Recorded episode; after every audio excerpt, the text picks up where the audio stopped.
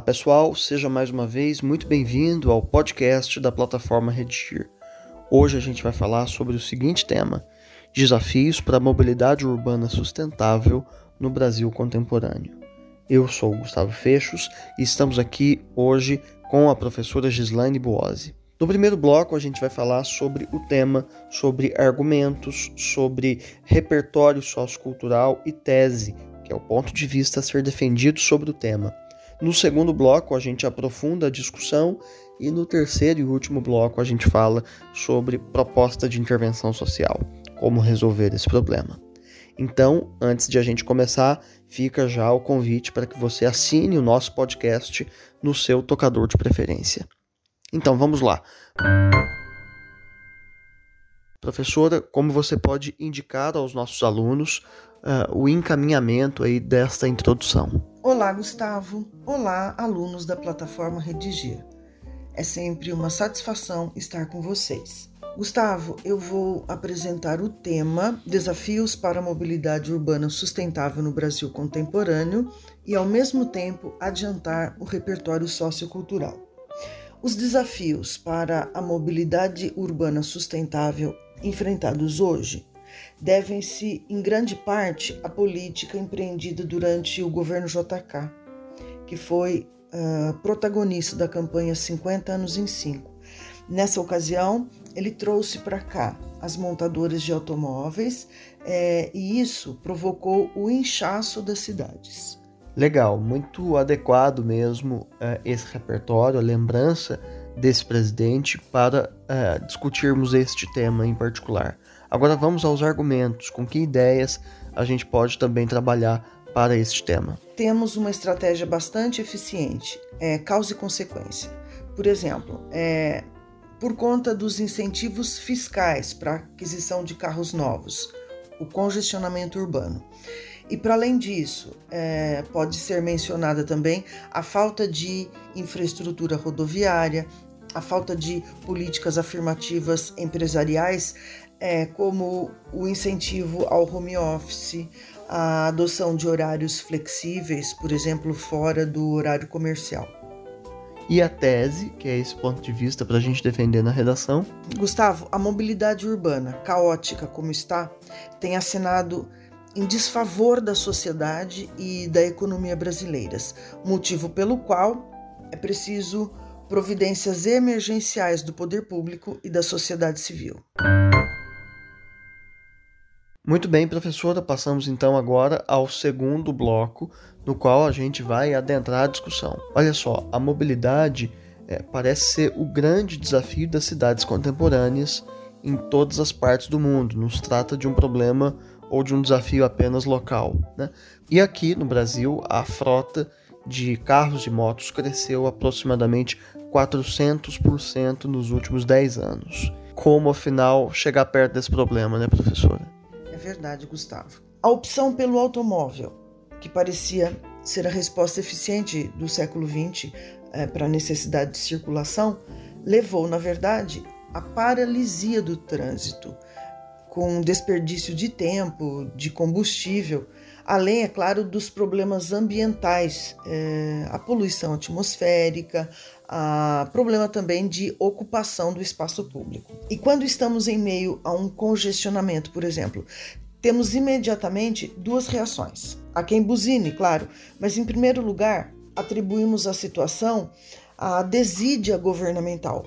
E então lembramos que pagamos IPVA, que pagamos pedágios, entre tantas outras contribuições. E o trânsito permanece caótico nos grandes centros. Essa é a primeira. A segunda atitude é admitir a necessidade de optarmos pelo transporte coletivo. O que, depois de estarmos livres do congestionamento, quase nunca acontece, né? A gente esquece por um acaso dessa demanda de uma circulação em transporte coletivo e que não privilegie é, carros e motos individuais. É, realmente. É, no dia seguinte, nós levantamos mais cedo, quem sabe a gente consiga aí pegar a marginal mais tranquila e a opção pelo transporte coletivo é sempre adiada. Mas esse problema pode ser resolvido.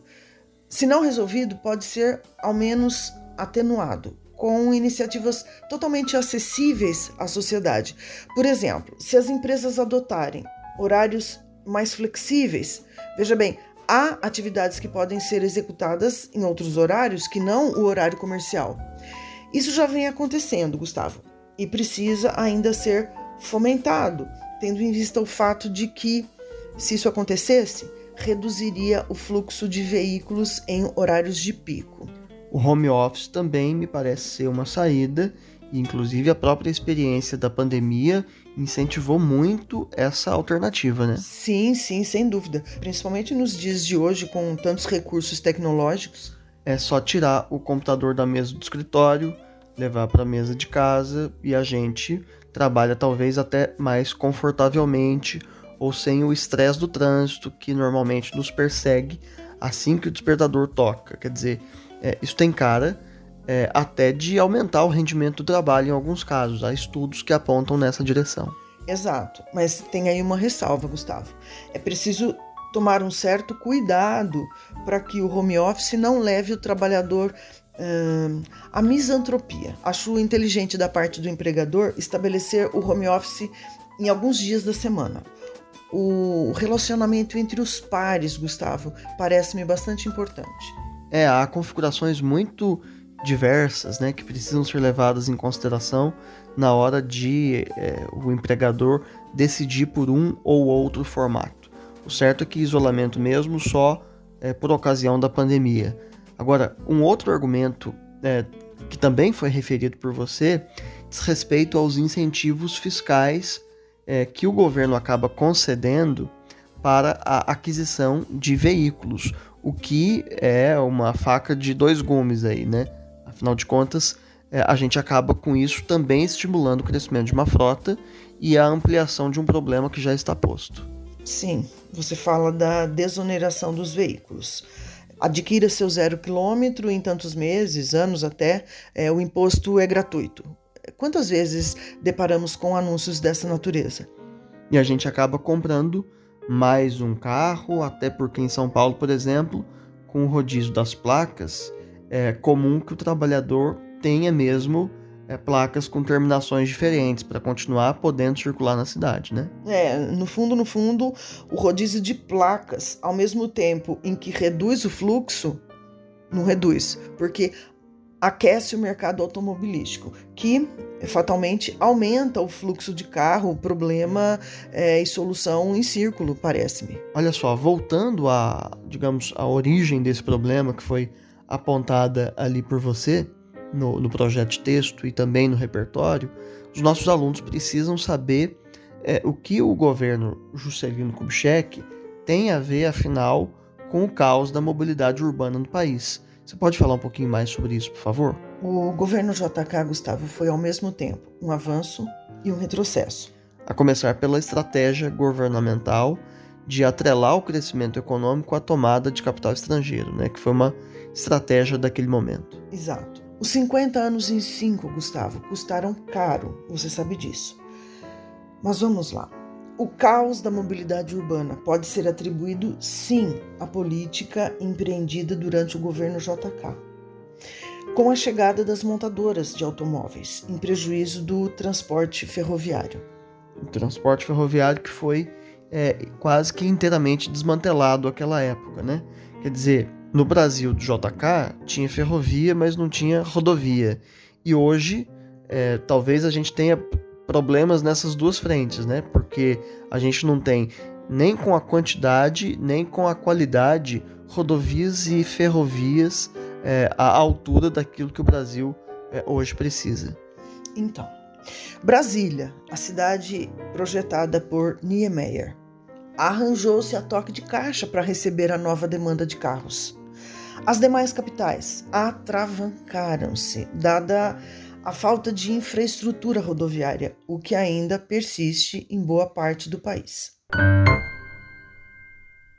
Muito bem, passemos então ao terceiro e último bloco, no qual a gente vai conversar sobre proposta de intervenção social, como resolver esse problema. Para o Enem é indispensável que na conclusão estejam expostos o agente, a ação, o modo meio, o efeito e o detalhamento de pelo menos um desses elementos válidos. Então, vamos lá, professora, qual a sua indicação, por favor? Gustavo, vou fazer a leitura da minha proposta de intervenção. Portanto, para resolver os problemas em torno da mobilidade urbana, o governo federal, por meio de investimentos destinados a este fim, deve melhorar a malha viária, adquirir novos ônibus e ampliar o modal ferroviário, este último historicamente abandonado pela gestão pública.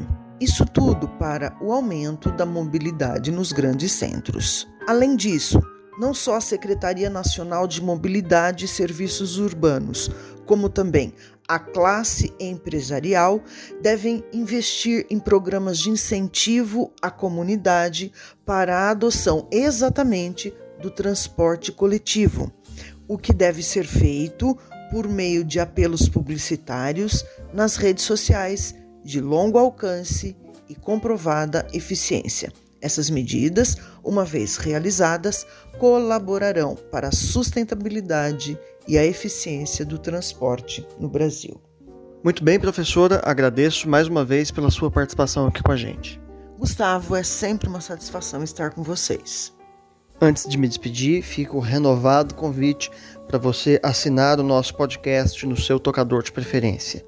Quando você fizer essa redação, quando ela chegar aí corrigida no seu aplicativo, frequente também os nossos percursos de aprendizagem, onde há tópicos de gramática, listas de exercício e videoaulas sobre cada dificuldade. Há também no site uma redação modelo sobre este tema, na qual você pode se inspirar. Então é isso, um abraço e até a próxima.